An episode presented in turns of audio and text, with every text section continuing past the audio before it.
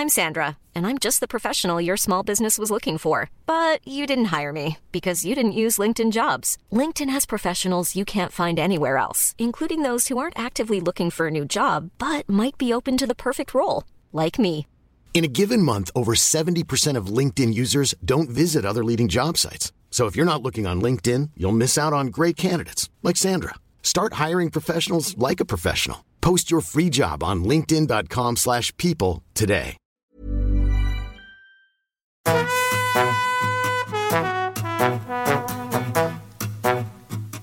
Estás escuchando De piel a cabeza. Un recorrido por tu salud con Ana y Rosa Molina. porque sabemos que el conocimiento es la mejor medicina.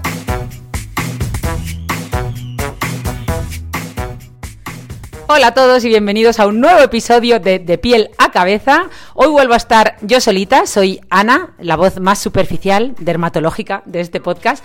Pero la semana que viene arranca por fin la cuarta temporada de De piel a cabeza, vuelve Rosa y vienen algunos episodios que ya tenemos grabados que estoy segura os van a encantar. Por ejemplo, la semana que viene eh, tendréis un episodio dedicado a todo lo que tiene que ver con vitaminas, suplementación, como una guía súper completa de todos esos temas por los que tanto nos, eh, nos preguntáis. Y también alguno que ya hemos grabado sobre movimiento, bueno, más bien ejercicio y algunos mitos muy interesantes sobre este tema que, claro, os gustó tanto el episodio que le dedicamos al movimiento que hemos grabado ahora ya uno con Rosa porque ella quería aportar su granito de arena. Pero hoy eh, no me importa estar sola porque el episodio de hoy, eh, bueno, el tema de- del que vamos a hablar hoy es un tema que a mí mm, me apasiona, me apasiona y del que he leído mucho últimamente. Y es que vamos a hablar de la atención, bueno, de la epidemia más bien, de falta de atención y cómo hacerle frente, ¿vale? Porque ya sabéis que tu atención podríamos decir que condiciona tu realidad. Somos aquello a lo que le prestamos atención. Y sin embargo muchos volvemos, sobre todo después de estas vacaciones, con la sensación de haber, perdido un poco el foco, ¿verdad? Como que nos cuesta concentrarnos. Pero bueno, podéis estar tranquilos porque esto es un problema muy frecuente en la sociedad actual, obviamente mucho mayor después de las vacaciones de verano, sobre todo después del mes de agosto, en el que todo se ralentiza, ¿verdad? Nos dejan en paz. no recibimos tantos emails, tantos mensajes de trabajo, nos relajamos. Es más, miramos, está demostrado todos mucho más el móvil sin remordimiento o simplemente pasamos más tiempo sin hacer nada, podríamos decir productivo, ¿no? Pero luego llega septiembre y toma castaño, o sea, de repente vuelve todo el estrés eh, y la gente como que dices, bueno, Dios mío, ¿no puede haber un periodo un poco de transición? ¿Tiene que volver todo de golpe? Yo reconozco que estoy durmiendo eh, mucho peor desde que empezó septiembre porque, pues claro, de repente hay avalancha de correos electrónicos, eh, propuestas, eh, charlas y bueno, otra vez todo vuelve a ser para ayer y me ha tocado volver a profundizar y leer, bueno, releer algunos de mis libros favoritos sobre cómo poner foco, eh, cómo manejar nuestra atención, cómo concentrarnos y he sacado algunas ideas y estrategias que yo creo que os pueden ayudar. Porque está claro que la mejor forma de hacer frente a todo este estrés que se nos viene no es preocupándonos, sino ocupándonos, ¿verdad? Cuando por fin logramos sentarnos y hacer lo que teníamos que hacer, todos nos damos cuenta que el estrés desaparece, ¿no? Creo que le escuchaba a una entrevista, creo que era Jeff Bezos, si no recuerdo mal, que el estrés no era más que un síntoma de que aún no has logrado ponerte a hacer aquello que estás rumiando, ¿no? Aquello que te preocupa. Pero en cuanto te sientas, es más, simplemente el hecho de sentarte y empezar ya te, ya te calma, ¿no? Ya, ya, es, ya es un síntoma de que, de que has, has puesto, ¿no? De que te has ocupado de ello, ¿no? Pero claro, ponerse, ese hecho simple de sentarse y ponerse a hacer aquello que queremos hacer, no siempre es fácil en este mundo con tantas distracciones. Eh, conseguir hacer aquello que sabemos que nos va a ayudar a dejar de sentirnos mal o de sentir ansiedad o de estar rumiando eso que nos preocupa no siempre es fácil, ¿no? Pero bueno, hay muchas estrategias que sí que funcionan, que la verdad, sinceramente, no vamos a descubrir la, la pólvora en este episodio, todos las conocemos bastante bien.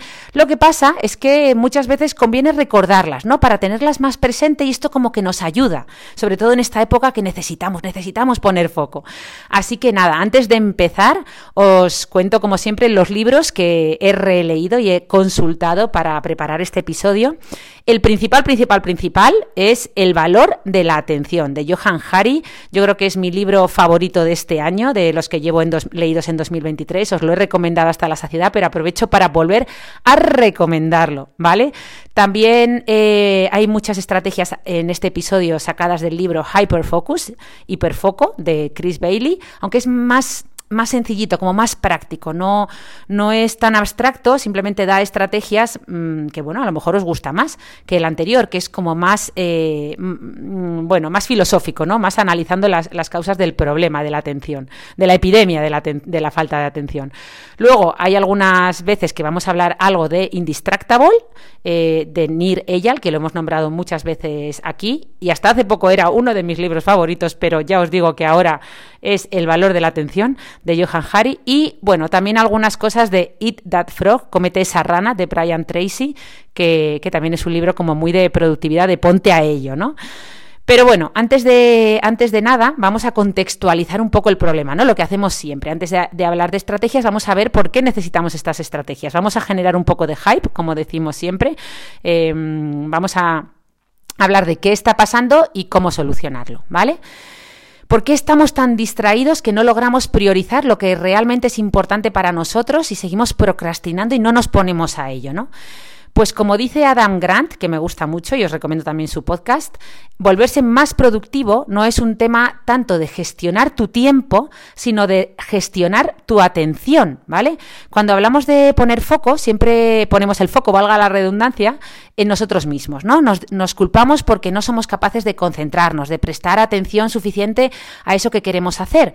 Pero sinceramente, y algo que he aprendido leyendo estos libros, es que en vez de, de culparnos tanto a nosotros mismos y ponernos esa etiqueta, ¿no? De yo soy una persona que se distrae fácilmente, ay, es que no tengo fuerza de voluntad, yo soy un súper procrastinador. Pues a lo mejor tenemos que entender que igual que vivimos en ambientes obesogénicos, como hablamos en el episodio dedicado al movimiento, eh, también vivimos en ambientes, podríamos llamar, eh, ¿cómo diríamos?, distractogénicos, es decir, con un problema de atención que se está volviendo endémico por factores culturales o sociales más que propiamente individuales, ¿no? Eh, entonces, igual que, que en el episodio de movimiento decíamos que para hacer frente a estos ambientes obesogénicos en los que vivimos, pues no nos queda más remedio que elegir el camino más difícil o ir a contracorriente, es decir, comer sano, movernos, porque si no, terminamos comprando lo que está más a mano, que suelen ser ultraprocesados, o cogiendo el ascensor y sentándonos todo el día y tumbándonos en el sofá, pues lo mismo pasa con la atención. De hecho, fíjate qué curioso que eh, Johan Hari en el libro hacía una pregunta que a mí me resultó reveladora, y era la siguiente. Decía, si quisieras conseguir arruinar la capacidad de concentración y atención de alguien, ¿qué harías? Y la respuesta es muy fácil, lo que nuestra sociedad está haciendo actualmente. Eh, por tanto, eh, la mayoría, a pesar de que la mayoría de libros sobre cómo poner foco y cómo aumentar nuestra productividad se centran siempre en el factor individual, y de eso también vamos a hablar en este episodio, sí que vamos a hablar más de lo importante que es ese factor social o cultural, ¿vale? Que tenemos que tenerlo siempre, siempre presente, incluso el factor evolutivo, ahora hablaremos por qué, porque nos va a hacer eh, el camino más fácil, ¿vale? Una vez que vamos a, entender por qué nos cuesta tanto eh, concentrarnos, por este ambiente distractor en el que, con tantos distractores en el que vivimos, pues nos va a hacer, nos va a ser más fácil crear herramientas para, para hacerle frente, ¿vale? Y es que todos tenemos la sensación de que cada vez va todo más deprisa, ¿no? Que cada vez todo sucede más rápido. Pero esta sensación ya la han tenido muchísimas veces a lo largo de la historia. Eh, y hoy en día podríamos decir que esta sensación uno de los factores más importantes que contribuyen a ella es la famosa infoxicación, ¿no? O infobesity, eh, sobredosis de información que tenemos en todos los sentidos. Ha aumentado considerablemente el volumen de información a la que estamos expuestos en nuestro día a día y por tanto la sensación que tiene nuestro cuerpo es de que todo va más rápido, ya que le podemos dedicar mucho menos tiempo a cada pieza de información, ¿no? Ya hemos dicho muchas veces que estamos sacrificando la profundidad a cambio de la amplitud. Tenemos acceso a mucha información, pero nos quedamos en la superficie no profundizamos en los temas. ¿Por qué? Porque la profundidad requiere tiempo, la profundidad requiere energía, requiere compromiso y sobre todo requiere atención, ¿vale? Por tanto, una de las principales eh, estrategias para hacerle frente a la aceleración es la desaceleración. Y voy a empezar por mí misma, que me noto un poquito acelerada, voy a bajar un poco el ritmo, porque si logramos no dejarnos llevarnos, o sea, no dejarnos llevar por la prisa, entender eh, la tiranía ¿no? de lo urgente y saber y tener y ser conscientes mucho de nuestras prioridades, pues yo creo que vamos a tener una vida un poquito más desacelerada, más lenta, y la ciencia ha demostrado que una vida más lenta es una vida más atenta, ¿vale? Así que comenzamos con algunas de las estrategias, en concreto he seleccionado 10 eh, de la lectura de estos libros que nos pueden ayudar, ¿vale? Vamos con la estrategia número uno.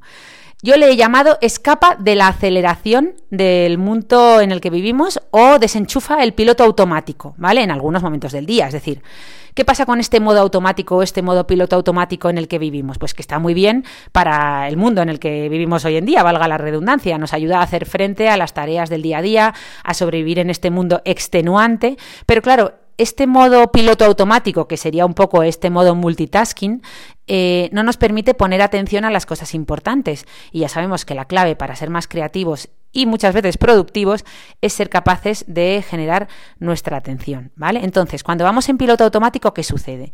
Pues que lo que más llama, bueno, lo que más lo, más, lo que más brilla o lo más estimulante es lo que más nos llama la atención, pero rara vez eso es lo más importante, ¿vale?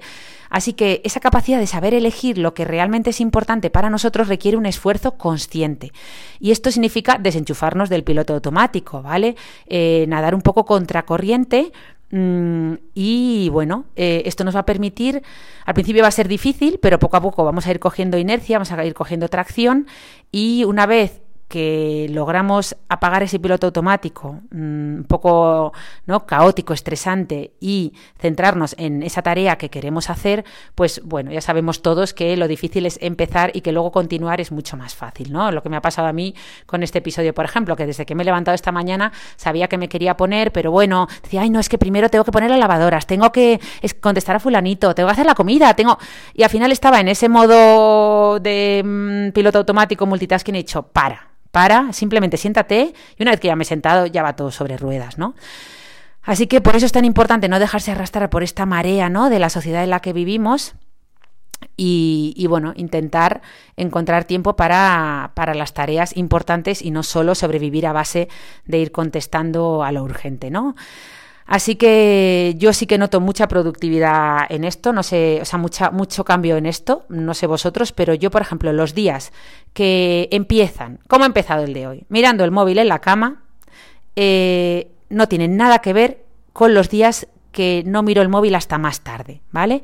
Eh, esos días en los que yo conscientemente hago un esfuerzo por no mirar el móvil hasta el mediodía o, o el email o los WhatsApp, para mí, a mí me va mejor que cuando empiezo un poco incorporando, o sea, enchufándome, encendiendo ese modo piloto automático o ese modo automático desde primera hora de la mañana, encendiendo el móvil, viendo los problemas que hay, quién me ha escrito, que hay que solucionar y todo eso, ¿no? Es mejor demorar esto un poquito, ¿vale? Y bueno, eh, para entender este, este, desenchufe de piloto automático, eh, hay varias estrategias que podemos ah, utilizar, pero a mí una de las que más me ha gustado es la que usa Chris Bailey en su libro Hiperfoco, ¿vale? O Hyperfocus.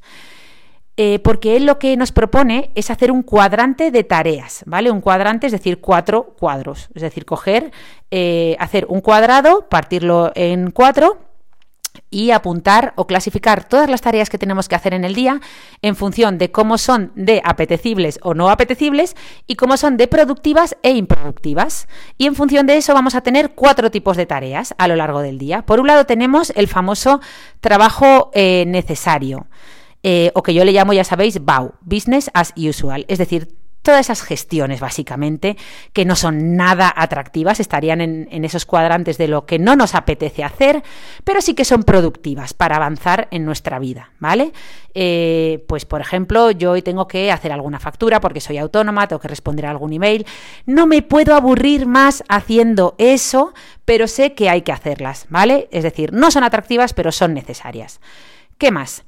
Luego estaría el trabajo absolutamente innecesario, es decir, que ni nos apetece hacer, pero es que encima ni siquiera son productivas, es decir, son absolutamente improductivas. Eh, algún, a lo mejor algunos me criticáis por esto, pero como ejemplo pongo algunas reuniones eh, por Zoom, por ejemplo. Yo ayer tuve una de hora y media, de la cual, la, aparte de que no me apetecía, eso es obvio, porque bueno, la mayoría de las veces no nos suele apetecer, además es que fue bastante improductiva, o sea, todo lo que hablamos se hubiera solucionado en 10 minutos o sinceramente con un buen email, pero bueno.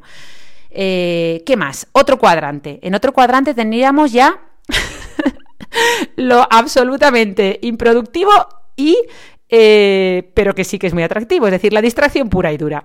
Eh, pues aquí encajaría perfectamente las redes sociales, ¿no? O sea, tareas que son súper atractivas, o sea, no nos puede apetecer más hacerlas porque es consumir sin tener que poner mucho esfuerzo de nuestra parte, pero claro, en general suelen ser muy poco productivas, nos aportan muy poco, ¿no? El hacer scroll infinito en Instagram o TikTok, pues sinceramente no es lo mejor que podemos hacer eh, por nuestra atención.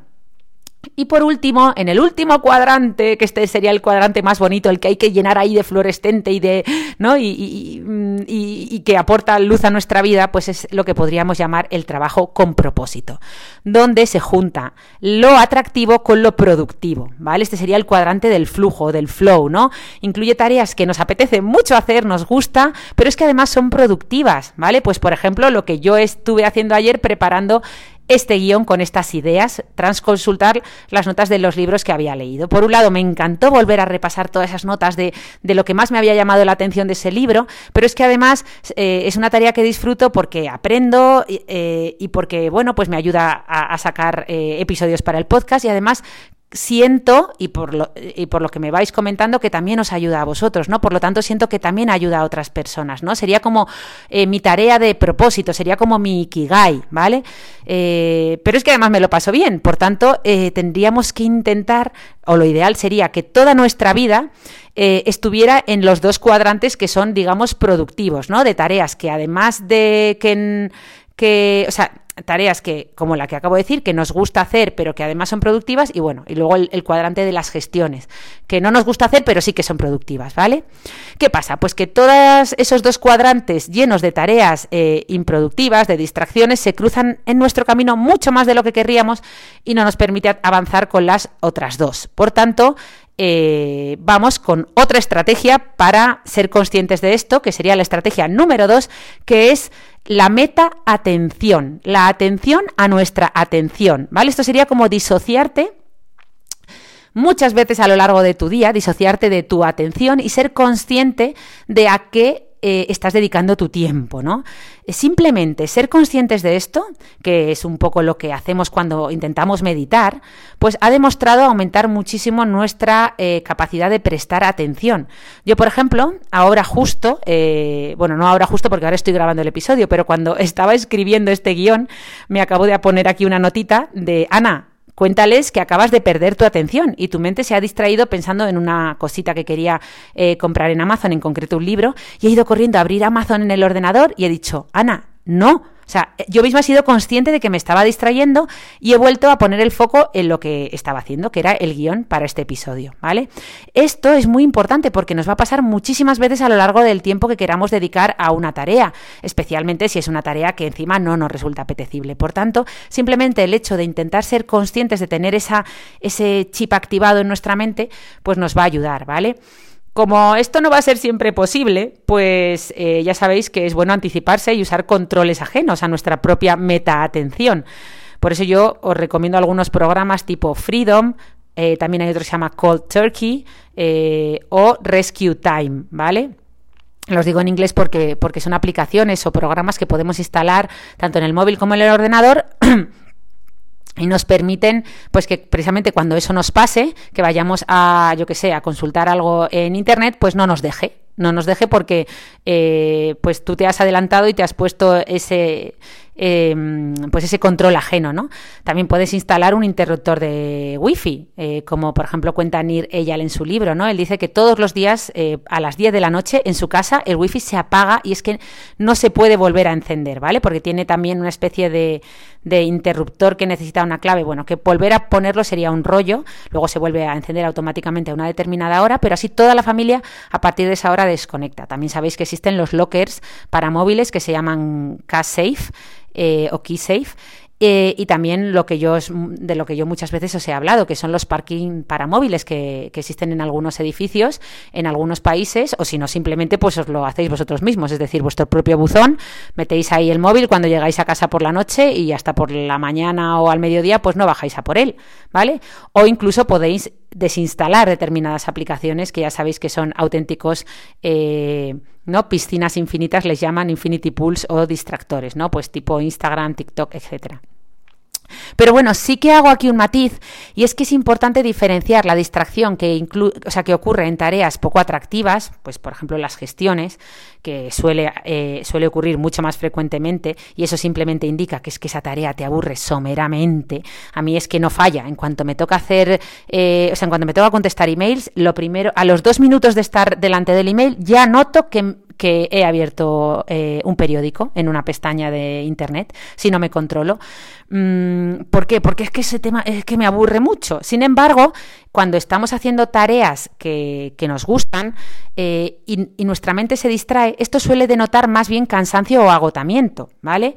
Eh, a mí, por ejemplo, igual que os he dicho que cuando es un tema tipo gestiones, pues rápidamente mi mente se distrae a los pocos minutos. Cuando estoy haciendo tareas que me llenan, pues por ejemplo, este, cuando estaba preparando este guion, pues sí, me he distraído, pero a la hora y media o dos horas de estar con el guion, es decir, también ha sido un, un indicador que me ha dicho, Ana, estás ya agotada, eh, descansa un poco, ¿no? Date una vuelta, que es un merecido descanso, llevas hora y pico eh, escribiendo, ¿no?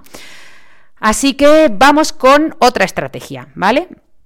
Eh, que dicen los libros, que se llama, mm, hemos hablado de, la 1 era desactivar el piloto automático, la 2 hemos dicho que era usar la meta atención, o sea, ser consciente, ¿no? De que estamos en ese piloto automático. Eh, y nos estamos distrayendo. Y la 3 sería, ya, ya que hemos desenchufado el piloto automático, activar el modo, yo le he llamado, no os enfadéis, eh, queridos fontaneros, yo le he llamado el, activar el modo fontanero, porque llevo una, una, semana detrás de mi fontanero y es que directamente ni me contesta, o me contesta, sí, sí, eh, mañana te contesto, pero no me contesta, el tío pasa de mí, el, bueno, el tío, perdón, el profesional, pasa de mí big time, como dirían los americanos, es que ni se inmuta, es que le da igual. Eh, y sin embargo, los demás sufrimos un montón. Oh, es que llevo una hora y aún no he contestado a este email o a este WhatsApp, socorro.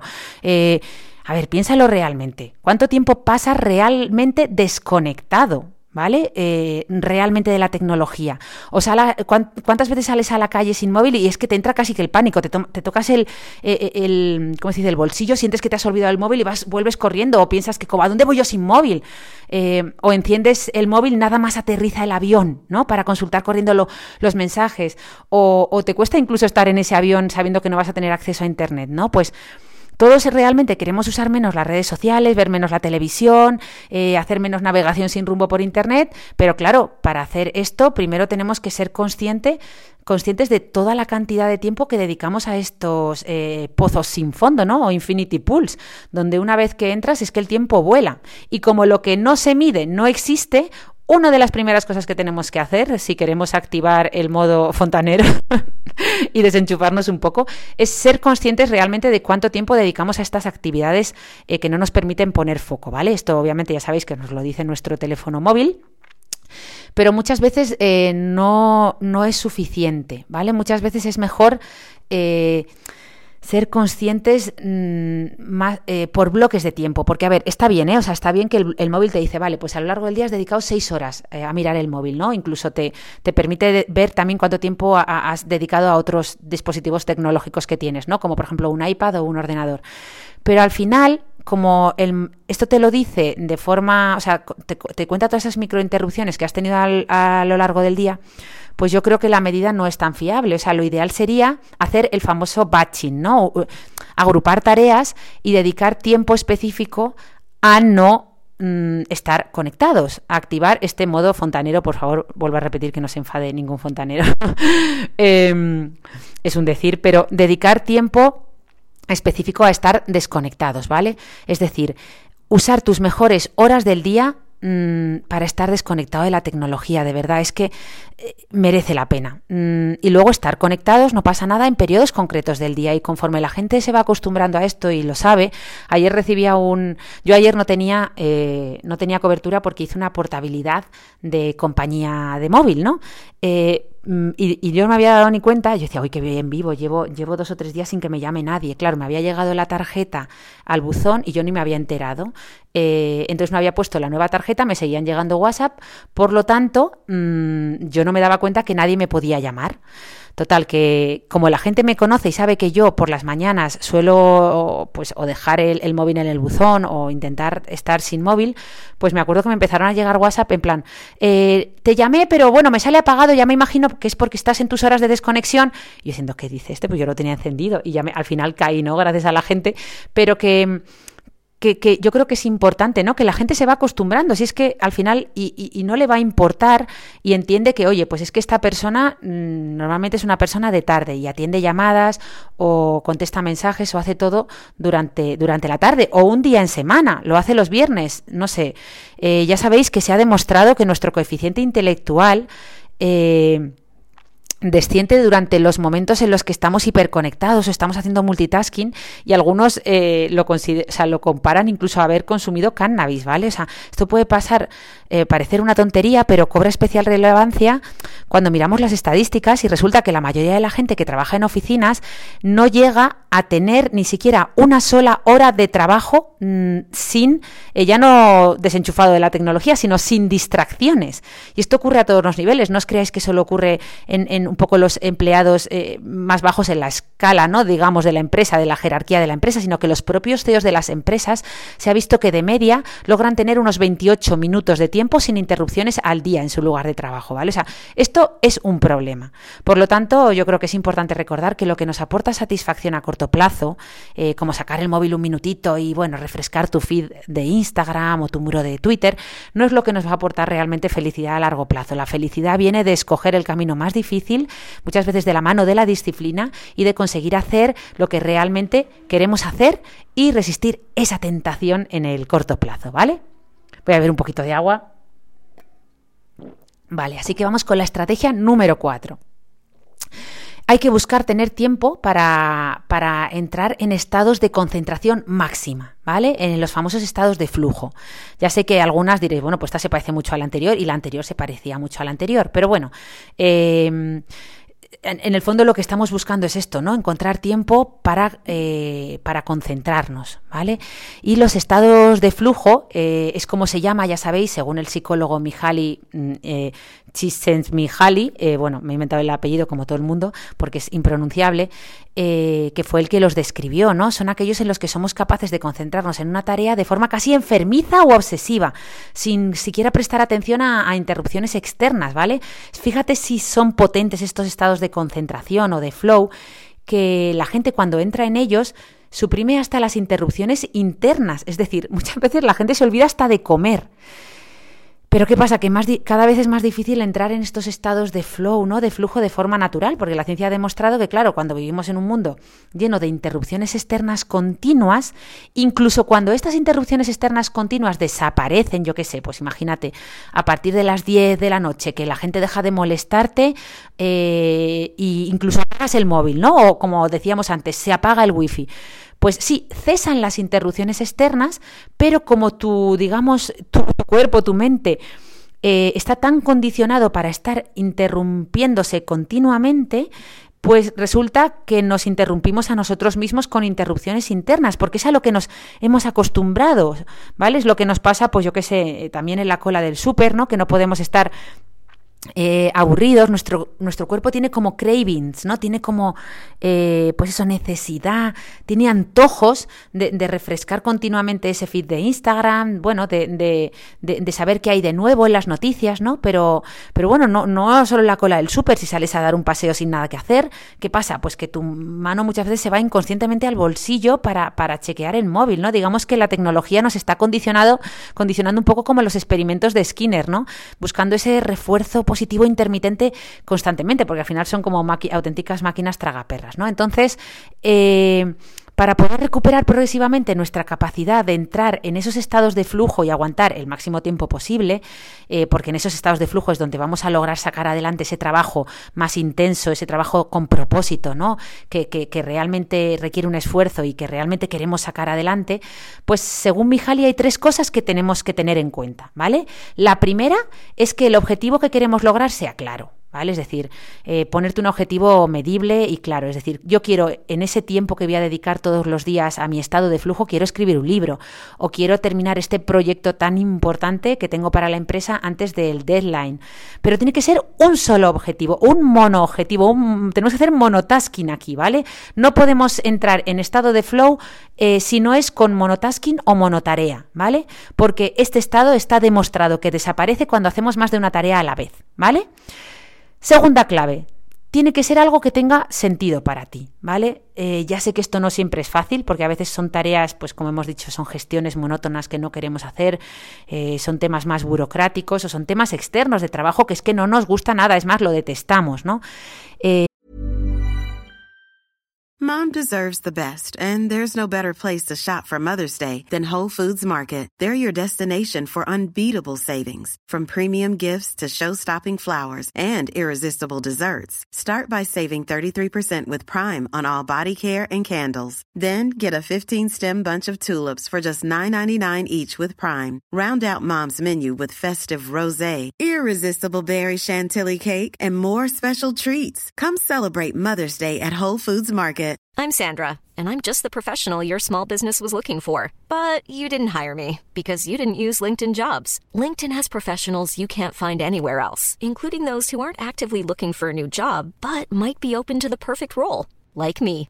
In a given month, over 70% of LinkedIn users don't visit other leading job sites. So if you're not looking on LinkedIn, you'll miss out on great candidates like Sandra. Start hiring professionals like a professional. Post your free job on linkedin.com/people today.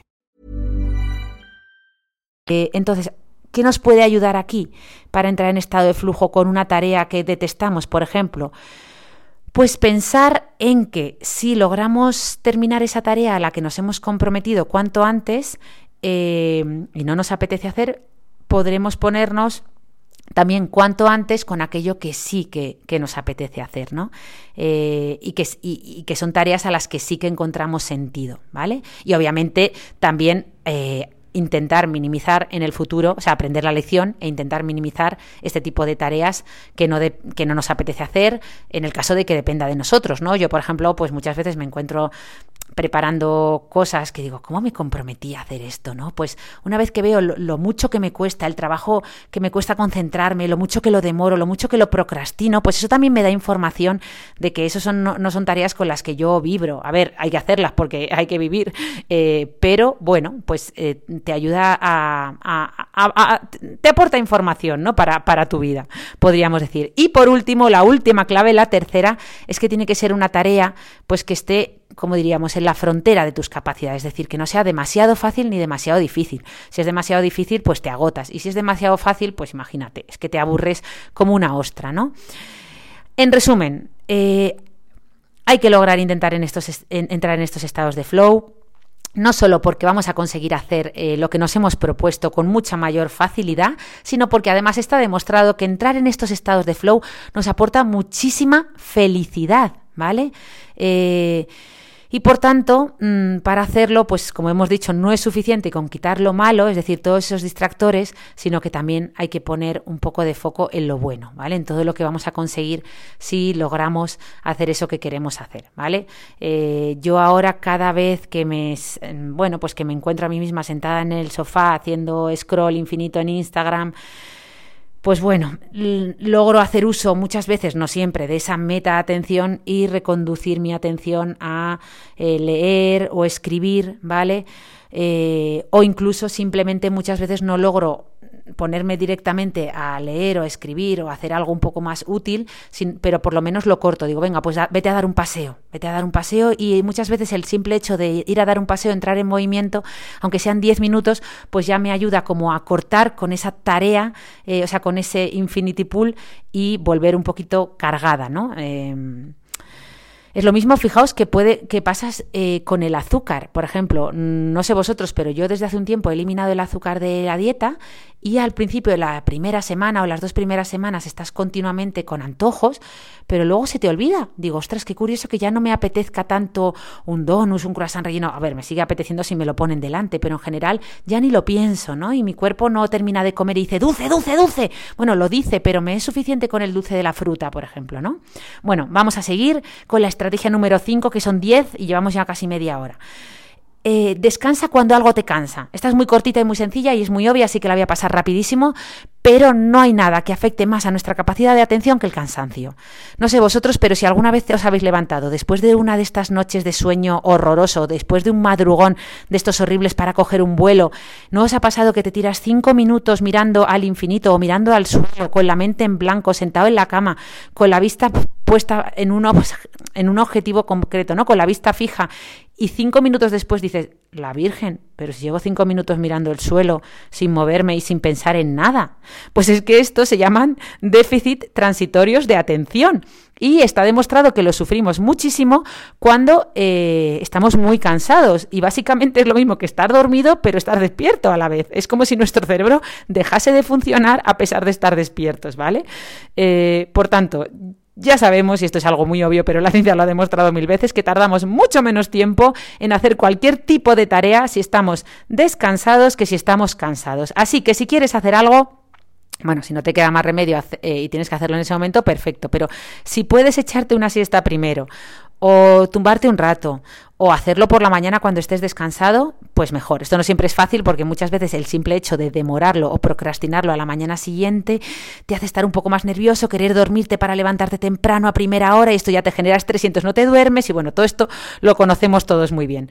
Pero si vamos acostumbrándonos poco a poco a meter lo más importante cuando estamos más descansados, vamos a ir cogiendo tracción y vamos a, ir haciendo que todo, todo vaya mejor.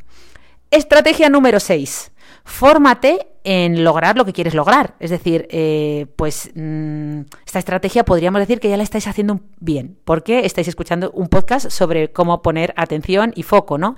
Eh, cuando tenemos un problema que queremos solucionar, pues oye, hay que, hay que buscar información, ¿no? Eh, y una de, la mejor, una de las mejores formas de informarnos sobre un tema, sin duda, es la lectura, ¿no? No, no solo porque la lectura nos aporta muchísimos más beneficios, sino porque además se ha visto que la lectura es una de las mejores herramientas para entrar en estado de flujo, ¿vale?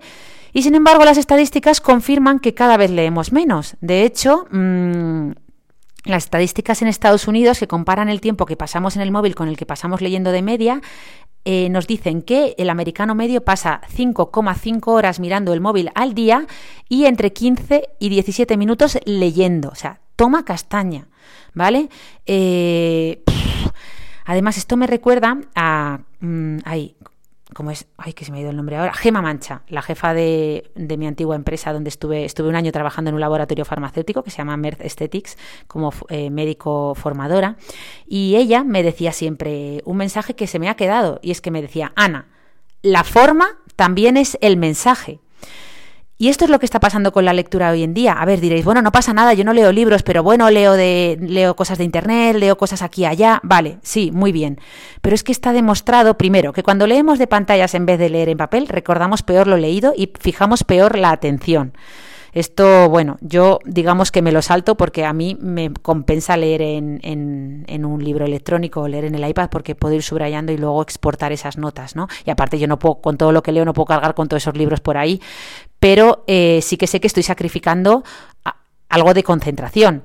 Pero mm, ya no es solo este matiz, el matiz más importante es que está demostrado eh, que, como bien decíamos, la forma también es el mensaje, es decir, los medios que consumimos, y esto lo explica muy bien Johan Hari en su libro El valor de la atención, es, eh, o sea, también alteran la información, es decir, no es lo mismo consumir información estructurada y profunda sobre un tema en un libro que leer titulares o tweets eh, eh, de Internet de aquí a allá de forma aleatoria saltando de uno a otro, ¿vale? Esto, el medio y cómo consumimos esa información afecta a cómo la estructuramos eh, en, nuestra, en nuestra mente, ¿vale? De hecho, se ha visto, por ejemplo, también que leer libros de ficción, cosa que yo tengo pendiente porque apenas leo ficción, casi todo lo que leo es ensayo, mejora también incluso nuestras, nuestra capacidad de leer emociones en los demás, eh, mejora nuestra empatía. Se ha visto que incluso los niños, eh, bueno, especialmente en los niños, hay que darles libros de ficción, hay que que lean historias porque les va a hacer entender mejor las emociones de los demás. Así que, como resumen, podríamos decir que las tecnologías que usamos van perfilando el cómo somos.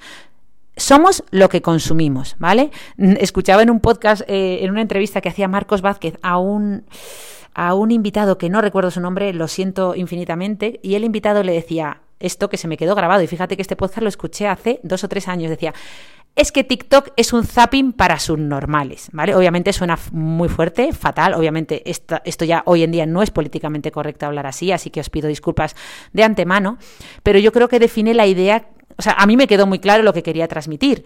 es decir, si en lo que más tiempo inviertes al día es en, hacer zapping de vídeos en redes sociales, desde luego mm, vas a terminar con muchísima falta de atención. No estás trabajando tu atención, ¿vale? Además que de que vas a ser mucho más infeliz. Sin embargo, si empiezas y terminas, o terminas, o sea, si empiezas o terminas, y si, es posible, empiezas y terminas el día leyendo algo que te aporte, que te haga crecer personalmente o profesionalmente, de verdad que te va a ir mucho mejor. A mí me ayuda, eh, es lo que más me ayuda cuando pierdo el foco, cuando pierdo la capacidad de concentrarme, lo que más me ayuda es levantarme temprano por las mañanas y hacer media horita, si tengo tiempo, eh, de lectura de algún tema interesante, ¿vale? pues sobre ejercicio o sobre atención o sobre productividad o, simplemente eh, sobre salud, ¿no? Que me gusta mucho, ya lo sabéis, al final soy profesional de la salud, pues todo eso no sé por qué, mm, probablemente por, porque trabaja mi capacidad de concentración, me ayuda a que luego en el día, eh, pues haga aquello que quiero hacer de forma más consciente y mejor, ¿vale? Venga, pues vamos con la estrategia número 7. Y esta es muy importante. Hay que dejar espacio para el aburrimiento, ¿vale? Eh, todos los libros que he leído, todos los que he leído sobre atención, hablan de este concepto, de la importancia del mind wandering o el scatter focus. Cada uno le llama como le sale, de, como, como quiere, pero al principio, o sea, básicamente lo que están diciendo es que hay que dejar espacio para la divagación, ¿vale? Eh, Fíjate que, de hecho el libro de Chris Bailey, el de Hiperfoco, dedica casi la mitad del libro a hablar de este concepto, que eras chiquillo, para hablar de divagar tampoco hay que dedicar medio libro. pues oye, él lo dedica, ¿vale? De la importancia que esto tiene en la resolución de problemas y la creatividad, ¿vale? Porque todos entendemos muy bien eh, qué es la atención o poner foco, ¿no? Para ello solo tenemos que imaginar, por ejemplo, él lo explica muy bien en su libro, un artista, por ejemplo Beyoncé, que sale al escenario y de repente, ¡boom!, todo el foco de luz y además todas las miradas hacia ella, ¿no? Esto es poner foco en nuestra vida, esto es, esto es prestar atención a algo, ¿vale? La atención se define como la habilidad que tiene una persona para poner eh, su atención, valga la redundancia, para poner foco en una cosa en concreto. Pero claro, no podemos estar focalizados en algo concreto todo el día. También es importante lo contrario, es decir, eh, que nuestra mente divague en, eh, eh, sola, ¿no? En muchas, en muchas cosas. Y sin embargo, hoy en día no tenemos espacio para esto, ¿vale? Si salimos a andar, nos ponemos un podcast o llamamos a alguien o adelantamos trabajo de alguna manera y no nos damos cuenta que muchas veces la mejor forma de solucionar los problemas es precisamente eso, dejar a la mente divagarse un rumbo fijo. Eh, yo, por ejemplo, os lo he contado muchas veces que, mm, soy muy consciente de esto cuando, cuando nado, o bueno, la gente también lo cuenta eh, cuando medita, ¿no? Mm, es el único momento del día en que la, esta aceleración social no puede conmigo. Incluso mm, probé a nadar, ¿eh? fíjate que probé, me compré dos reproductores diferentes de podcast en el agua, pero ninguno me funcionaba especialmente bien. Y y al final termino nadando sin, sin, estímulos externos, ¿no? Mm, por lo tanto, y encima nado tan lento que la verdad es que casi todas las soluciones a todos los problemas del día a día, que yo más o menos nado una hora, eh, se me ocurren en ese rato. Eh, cada vez que nado, digo, anda, ya tengo solución para esto, anda, ya tengo solución para lo otro. Eh, y eso que no estoy pensando en nada concreto. Bueno, sí, hay algo en lo que no paro de pensar mientras nado y es en lo que voy a comer después, que voy a hacerme de comer o cenar, pero bueno, eso es otro melón, ¿no? Eh, entonces, una forma de hacer esto, de dejar a nuestra mente divagar, pues es haciendo las labores de la casa tú mismo, sin ponerte un podcast, o, oye, la mejor, mejor, mejor forma en la que la mente puede divagar libremente eh, es además combinándolo con algo de ejercicio, es decir, salir a dar un paseo, salir a andar o salir a correr, ¿vale? Pero sí que hay un matiz en esta idea, y es que eh, para que tu mente pueda divagar, crear, encontrar soluciones libremente, necesitan ser periodos en los que estés digamos, no rumiando algo muy grave. A ver, ¿cómo explico esto? Imagínate que has tenido una ruptura o, ha habido o tienes un problema muy gordo en ese momento. Pues en estos casos es casi más recomendable poner foco en algo para no estar eh, continuamente rumiando y dándole vueltas a ese tema que tanto te preocupa o que tanto sufrimiento te genera porque va a ser más bien un tormento, ¿vale? Por eso en estos libros te cuentan que hay varias formas de entrar en este modo divagación. Eh, la intencional y la no intencional, ¿vale? Algunos autores dicen que la verdaderamente efectiva es la intencional. ¿Por qué? Porque es la que nos permite, mm, pues, eh, capturar las ideas que, nos van, que se nos van ocurriendo, ¿no? Pues es salir a dar un paseo precisamente para un poco resolver problemas o que se te ocurran ideas sin rumbo fijo, pero llevarte una libretita o llevarte, a, eh, pues yo que sé, el móvil y poder ir grabando las ideas que se te ocurran. Eh, por eso es muy importante si vamos a hacer una divagación intencional, pues oye, hacer capturas de pantalla mentales de lo que se nos va ocurriendo, ¿no? Eh, y luego, respecto a los entornos que más propagan la divagación, eh, hay debate. Hay libros que dicen que los entornos muy estimulantes y muy llenos de cosas fomentan la creatividad porque vas viendo cosas, fijando la vista en diferentes objetos y eso te genera ideas, mientras que otros dicen que cuanto más aburrido, simple y minimalista sea el entorno en el que estemos, mejor, porque más se fomenta este aburrimiento y más eh, libremente divaga nuestra mente. Por cierto, una idea extra eh, interesante que me ha gustado y que explican mucho en, en estos libros es, fíjate, es el mito de vivir en el presente. Es decir, no sé vosotros, pero yo, por ejemplo, durante un tiempo, creo que después de leerme el libro El poder de la hora de Eckhart Tolle, creo que era, lo estoy diciendo de memoria, me acuerdo que decía, ay Dios mío, hay que vivir en el presente, no vivo suficiente en el presente, tú te crees, no me sale, no me sale, estoy siempre en el futuro, ay, ¿por qué seré tan, tan, tan, tan agonías? Bueno, pues no soy tan agonías, es que se ha demostrado que mm, nuestra mente de Homo sapiens eh, solo piensa eh, en el pasado un 12% del tiempo, y un 48% del tiempo está pensando en el futuro. Es decir, la mitad del tiempo nuestra mente está en el futuro, ¿vale? Luego, del tiempo restante de ese otro 50%, un 12% está en el pasado y un 30 y pico eh, en, el, en el presente, ¿vale? Es decir, que intentar pasar todo nuestra, o sea, basar toda nuestra atención en, en el presente eh, no, no, es tan, o sea, está bien hacerlo y hay que ser consciente, pero, pero que no es tan, eh, no nos debemos sentir tan mal si nuestra mente se va al futuro, porque es que nuestra, nuestra mente necesita planificar ese futuro, ¿vale? Ese futuro inmediato de qué vas a hacer de cenar, qué vas a hacer en las horas siguientes del día y también ese futuro eh, más lejano, ¿vale? Bueno, estrategia número 8, ya vamos terminando, no te culpes tanto a ti mismo, ¿vale? Eh, es decir, no te dejes llevar por este auge del optimismo cruel o individualismo de, la sociedad de hoy en día, ¿vale? Eh, esto mm, lo explica muy bien Johan Hari en, en su libro, y es que critica al libro, a, uno de mis libros favoritos, que era Indistractable, es decir, indistraíble, podríamos traducir más o menos en castellano, de Nir Eyal. ¿Vale? Cuando yo leí esto es que me quedé de piedra, porque la verdad es que he hablado de este libro ad nauseum y he aplicado todas sus estrategias. Sin embargo, eh, claro, digamos que esta, eh, esta, esta, responsabilidad que ponemos eh, en el individuo con este tipo de libros mm, y que, afirman que todo es posible si nos lo proponemos, ¿no? Un poco también lo que dice la psicología positiva, eh, pues al final es contraproducente. Es decir, de esto habla también mucho Rosa y también otros psiquiatras como James Davis en otro de los libros magistrales que he leído este año que se llama Sedados, que me lo recomendó ella y también Javier Dols, un médico y compañero al cual lanzo un saludo desde aquí.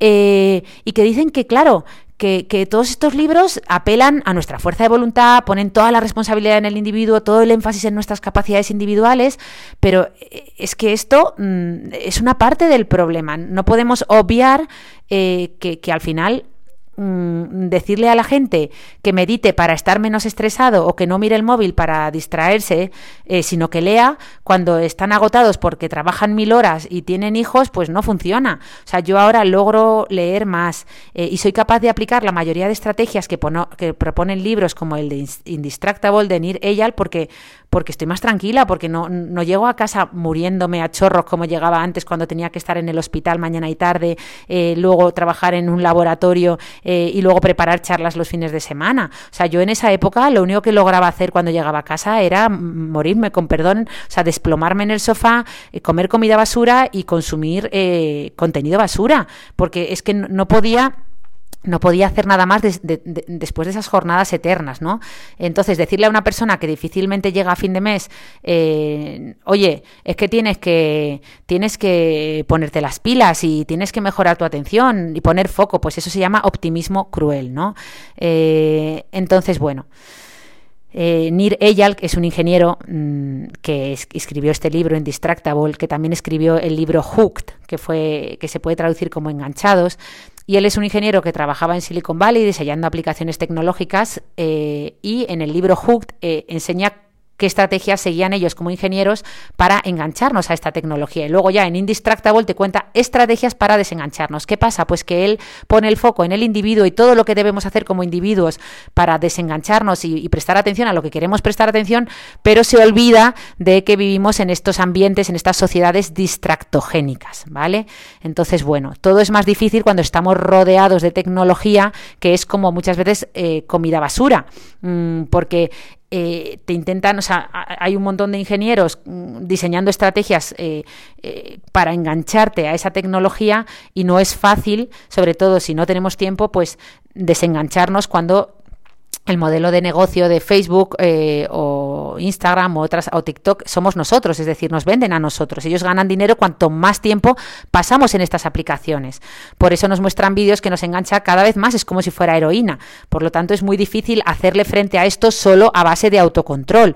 Eh, yo lo intento cada día y termino fracasando en muchos momentos. Y eso que yo, eh, pues, pues no estoy ahora tan cansada como estaba antes. y bueno, es dificilísimo salir de, de este pozo, ¿no? De las redes sociales solo con fuerza de voluntad, ¿vale? O, no, no, es que tengamos que salir del todo, sino limitar el consumo solo con fuerza de voluntad, ¿no? Necesitamos también, eh, pues eso, entender cómo funciona eh, eh, este, este ambiente ¿no? distractogénico, esta sociedad en la que vivimos. De hecho, cuando la ciencia analiza las causas de la falta de atención y en las encuestas se pregunta a la gente qué es lo que más dificultad, eh, o sea, lo que realmente les genera dificultad para concentrarse, las principales causas que dan en este orden son, la primera, el estrés vital. La segunda, eh, un cambio en las circunstancias vitales, como tener un hijo, hacerse mayor.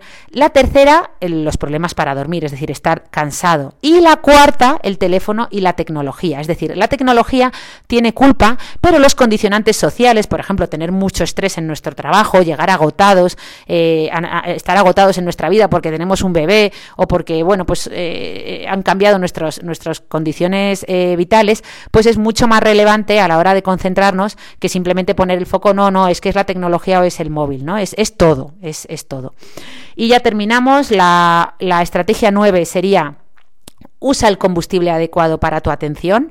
Todos sabemos que si quisiéramos que un coche funcionara perfectamente, no le echaríamos la gasolina que no le tocas. Eh, pero sin embargo, muchas veces mm, a nuestro cuerpo le echamos gasolina eh, con la que no somos capaces de concentrarnos, ¿no? Es decir, si tomamos comida basura, ultraprocesados con mucho azúcar, pues esto va a generar picos de insulina eh, y se va a alterar el metabolismo de la glucosa, que tiene un impacto enorme en nuestras curvas de energía a lo largo del día. Es decir, si tú te levantas por la mañana y desayunas unos cereales procesados con un montón de azúcar, vas a tener un subidón instantáneo de energía, pero luego un bajón eh, enseguida, ¿vale? O a media mañana súper importante. De hecho, ya hay varios estudios científicos que relacionan nuestra ingesta alimentaria con la capacidad de concentrarnos. De hecho, ya hay una rama de la psiquiatría que se llama psiquiatría nutricional que estudia la relación entre estos factores eh, y ya os adelanto que el azúcar es el alimento, eh, bueno, perdón, que esto de que el azúcar es el alimento del cerebro, pues es uno de los grandes mitos y uno de los que más daño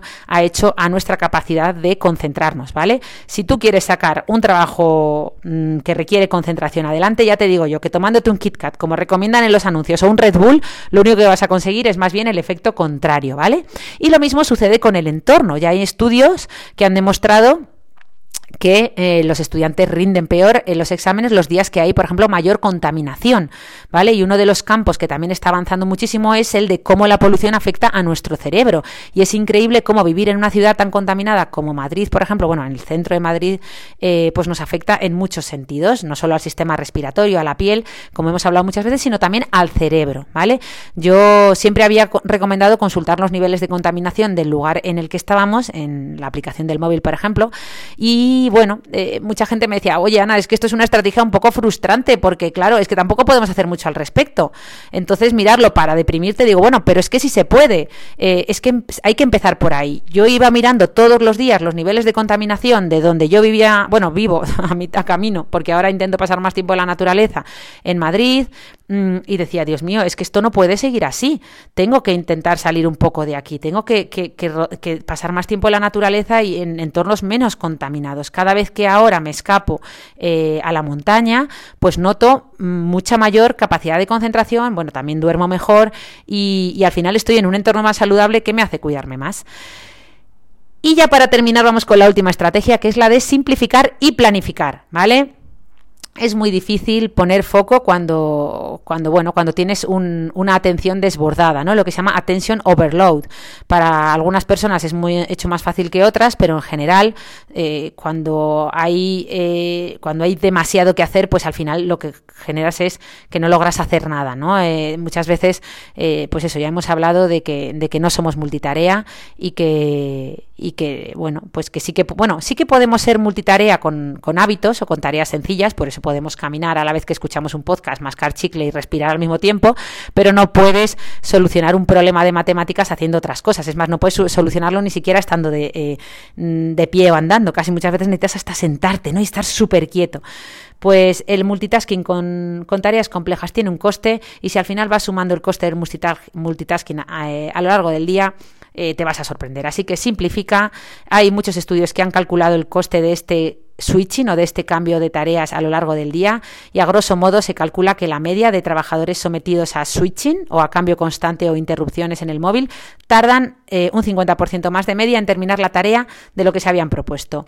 Por tanto, es mejor simplificar las tareas que tienes que hacer a lo largo del día, eh, proponerte menos tareas, pero intentar cumplirlas y bueno, y simplificar en todos los sentidos. Por ejemplo, mira, consejo, eh, yo ahora me he propuesto que mis emails tengan todos menos de cinco líneas, porque se ha demostrado que son los emails que la gente lee. Si tú abres un email y ves un email larguísimo, ¿qué haces? Dice, uff, lo, lo leo luego mejor o lo procrastino, ¿no? Pero bueno, eh, y por último hay que planificar, ¿vale? Hay que planificar las tareas en las que vamos a poner el foco cada día o cada semana. Ya sabéis que hay una regla muy fácil que es la regla de tres tareas importantes al día, que suele funcionar muy bien. Eh, y, es que si no lo haces, al final terminas poniendo el foco en chorradas como panes que te reclama la gente, que parecen urgentes pero no son importantes, bueno, que son urgentes pero no son importantes y luego nunca llegas a tus objetivos eh, específicos, ¿no?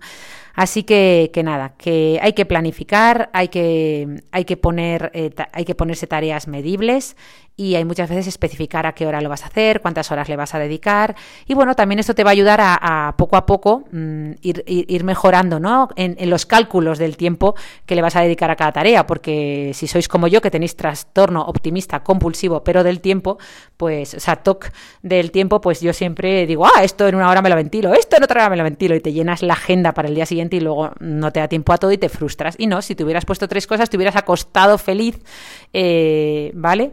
porque, porque al final recuerda que ser productivo significa conseguir hacer aquello que tú te has propuesto, ¿vale? Incluso si ese algo es no hacer absolutamente nada durante todo el día y te habías propuesto descansar, pues habrá sido productivo por tirarte todo el puñetero día en el sofá tumbado mm, durmiendo, por ejemplo, ¿no? Eh, o, viendo la tele. Mm, es decir, estar ocupados no nos hace más productivos, ¿vale? Ser productivo significa conseguir aquello que te has propuesto hacer. Así que como herramienta final os propongo dentro de esta planificación planificar también tus distracciones, es decir, igual que con el cuadro de tareas, haz un cuadrante con el tipo de distracciones a las que más sueles sucumbir, ¿vale? Normalmente se clasifican en aquellas que puedes controlar, como las notificaciones del móvil, etcétera, eh, que puedes quitarlas, y las que no puedes controlar, yo que sé, como tu jefe que te plantifica una reunión esta misma tarde mm, sin, comerlo ni beberlo, ¿no? También, y luego a su vez se clasifican en si son eh, apetecibles, es decir, cotillear con un compañero a mitad del día de trabajo, o son aburridas, como yo que sé, eh, alguien que te interrumpe para soltarte una chapa eh, infumable, ¿no? Pues por eso es importante clasificarlas y ver cuáles son las que más eh, te quitan tiempo, ¿no? Incluso clasificarlas como distractores internos o externos, es decir, vienen de fuera o vienen de ti mismo, ¿vale? Porque la ciencia ha demostrado que nos interrumpimos a nosotros mismos tantas veces como nos interrumpen externamente. Eh, es decir, que muchas veces dices, no, es que no me dejan concentrarme, no me dejan concentrarme, pero luego si estás solo, tú mismo también eh, tienes todos esos distractores internos que no te permiten concentrarte, ¿vale? Así que, que muchas veces lo que, lo que ponemos sobre papel, lo que analizamos, pues es más fácil eh, luego hacerle frente, ¿vale? Y nada, simplemente como idea para terminar este episodio que iba a durar media hora como siempre y ha terminado durando una hora, pues comentaros que, bueno, que os rebeléis contra la distracción. Esto es algo con lo que termina Johan Hari su libro, que os volváis activistas, bueno, yo diría hacktivistas, que ya sabéis que es una mezcla entre hacker y activista de, de, la atención, ¿vale? Que prediquéis con el ejemplo, no estéis siempre disponibles. Si alguien se enfada porque no habéis contestado inmediatamente, pues que se enfade. Pero vamos a volvernos, volvernos todos un poquito más activistas de la atención porque nos la están quitando, nos la están robando. Esto es una auténtica epidemia, se está convirtiendo en un problema endémico de nuestra sociedad y no puede ser. La atención es lo más valioso que tenemos y termino este episodio con la misma frase que lo empezaba, que era tu atención condiciona tu realidad eres aquello a lo que prestas atención. Así que ya sabéis, si ahora nos prestáis cinco estrellitas de atención y nos dejáis alguna estrella, sobre todo si son cinco en Spotify, Apple, donde nos estéis escuchando, pues súper agradecidas. Y, y, nada, que gracias infinitas por todo el feedback, gracias por mandarnos tantas estrategias sobre movimiento que las vamos a contar en un podcast muy pronto. Y un abrazo gigante a todos y feliz fin de semana.